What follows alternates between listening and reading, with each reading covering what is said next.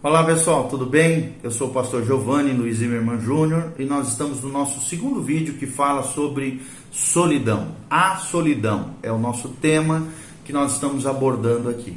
E nós estamos baseados na palavra de Deus, é claro, dentro da perspectiva cristã, dentro da cosmovisão cristã, dentro daquilo que Deus diz através da sua palavra, no Salmo 68, versículos 5 e 6. Salmo 68, versículos 5 e 6, a Bíblia diz: Pai de órfãos e juiz das viúvas é Deus no seu lugar santo. Deus faz com que o solitário viva em família, liberta aqueles que estão presos em grilhões, mas os rebeldes habitam em terra seca. Deus faz com que o solitário viva em família. Que família é essa? A família de Deus a coinonia, a comunhão entre os irmãos. Uma igreja saudável, bíblica, é aquela igreja que promove a comunhão, eventos, né, atividades, células, grupos, mobilização de pessoas, tudo aquilo que gera comunhão, que gera relacionamentos saudáveis, que faça com que o solitário viva em família, a família de Deus, e que liberta as pessoas dos grilhões que o pecado, o mundo sem Deus, a corrupção dessa terra acaba gerando nas almas e nos corações. Deus faz com que o solitário viva em família. Deus tem paternidade para exercer naqueles que se sentem órfãos ou naquelas que se sentem prejudicadas, sofrendo aqui um símbolo de que Deus é juiz das viúvas também.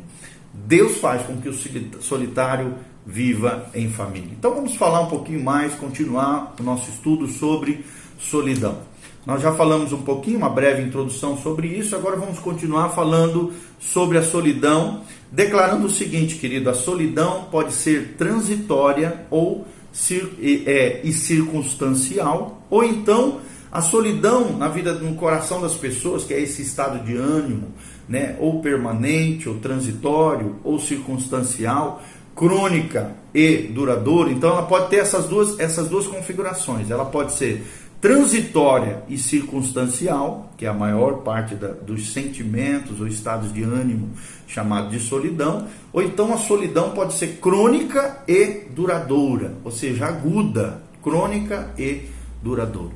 A, sol, a solidão, por exemplo, transitória, ela dura de alguns minutos a alguns meses e geralmente é desencadeada por algum evento que a pessoa sofreu como amigos íntimos que se mudaram para outra cidade, a separação temporária dos membros de uma família, um desentendimento entre pessoas ou uma discussão entre pessoas que estavam próximas.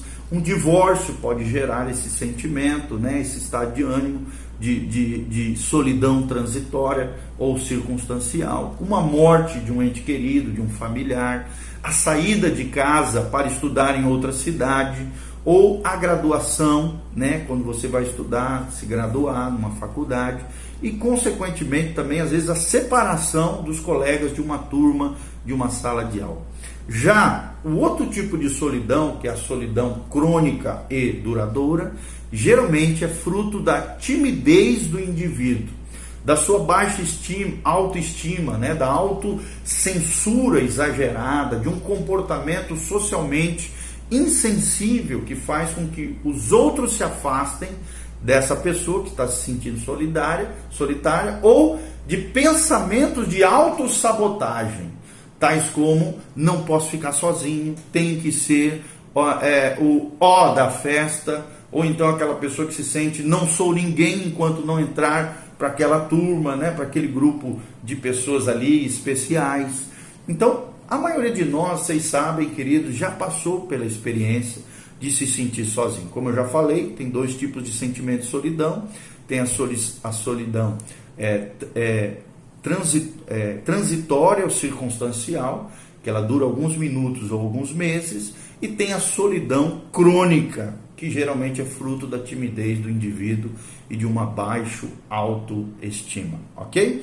Então a maioria de nós já passou por essa experiência de se sentir sozinho no meio de uma multidão. No entanto, em outras ocasiões, mesmo sem ninguém por perto, não nos sentimos às vezes sozinhos. Isso levou também alguns especialistas, terapêuticos, psicólogos a concluírem que a solidão é uma sensação primordialmente interna, ou seja, vem de dentro, que nem sempre depende da presença ou não de outras pessoas. Essa sensação interna de solidão surge geralmente quando nos percebemos isolados das outras pessoas, quando não conseguimos fazer amigos, por exemplo, ou quando não temos as habilidades sociais necessárias para nos relacionarmos bem com outras pessoas. Vocês sabem, tem pessoas que têm habilidade de se relacionar com pessoas e tem pessoas que têm dificuldade de terem relacionamentos próximos, relacionamentos saudáveis, duradouros, significantes. Então, muitas vezes, né, esse senso de isolamento que muitos sofrem se manifesta quando a pessoa está separada de Deus e sua vida parece não ter nenhum sentido ou propósito. Isso aqui é muito importante, né? Quando a gente se afasta de Deus, o Deus que exerce uma paternidade, um cuidado, um amor para com a nossa vida, isso acaba gerando essa, essa sensação interna de solidão, de que a vida não tem nenhum sentido, de que a vida não tem nenhum propósito.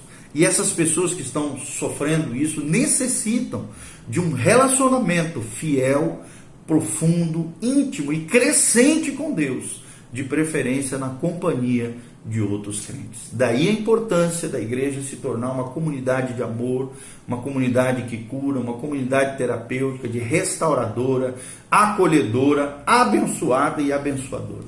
Então é também muito importante distinguir solidão de isolamento. Ou seja, na solidão somos forçados a ficar sozinhos, enquanto o isolamento é um retiro sozinho voluntário. Né? Então, a solidão nos envolve e permanece em nós, apesar de fazermos tudo para que ela vá embora da nossa vida. Já o isolamento pode ser iniciado e encerrado num período estabelecido, quando bem entendermos. Então, a diferença entre solidão e isolamento. A solidão causa sofrimento, nos deixa esgotados, insatisfeitos. Já o isolamento é estimulante, é revigorante e é agradável a muitas pessoas. Né? Tem pessoas que, que fazem esse isolamento às vezes vão para o meio das montanhas, né, meditar, refletir, pensar acerca da vida, fazer estudos profundos da palavra de Deus, de bons livros, né, ter um momento a sós consigo mesmo, isso é bom. Né, é tremendo, estimulante, é revigorante, é agradável, saem para pescar, ou saem para, sei lá, para algum lugar isolado, para um retiro isolado, para contemplação, para solitude. Isso é muito bom. Né? As pessoas procuram também muitas vezes os conselheiros, né, os terapeutas, para falar sobre a solidão. Já o isolamento é raramente mencionado nos consultórios, né, nos gabinetes pastorais, naqueles que ajudam pessoas em problemas espirituais ou emocionais. Mas o que, que a Bíblia fala sobre a solidão? A Bíblia e a solidão é o nosso seguinte tópico que nós vamos abordar. O que, que a Bíblia fala acerca da solidão? Né? Após Logo após a criação de Adão, Deus declarou: Não é bom que o homem esteja só. Falhei uma auxiliadora que lhe seja idônea. Está lá no Gênesis. Ou seja, Deus percebeu que não era bom que o homem estivesse só. Então fez para o homem uma auxiliadora, uma auxiliadora idônea que foi mulher, foi a mulher. Adão e Deus já conversavam, é claro, no jardim, mas o Criador sabia que os seres humanos precisavam também de outros seres humanos para viverem bem. Esse negócio de, ah, eu consigo viver bem sem ninguém, isso é uma grande mentira, engodo de Satanás.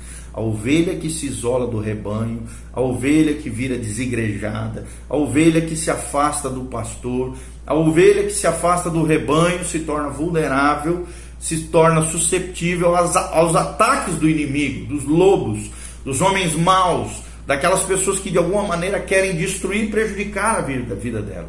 Todo ser humano precisa de outros seres humanos para viverem bem.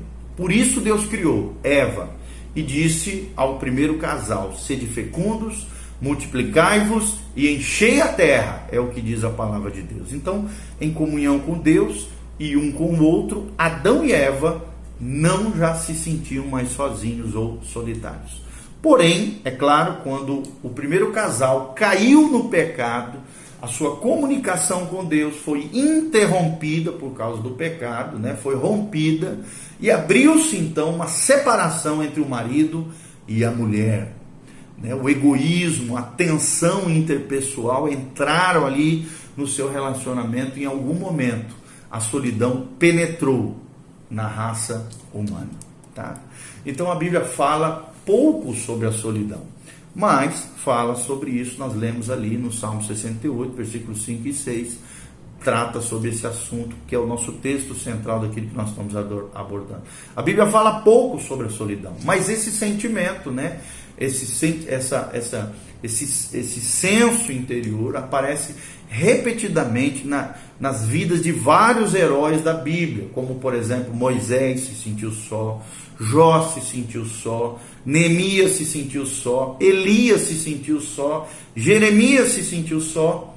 Davi, por exemplo, escreveu certa vez que se, que se sentia sozinho e aflito.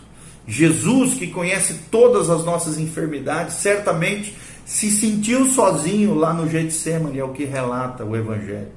Né? João também terminou a vida sozinho e talvez solitário na ilha de Patmos, enquanto o apóstolo Paulo, aparentemente, passou seus últimos dias na prisão, no, nos grilhões ali, escrevendo a Timóteo, 1 e 2 Timóteo. Nós, nós lemos ali na palavra de Deus. Paulo, já quando estava idoso, comentou que seus amigos tinham ido embora, tinham deixado só.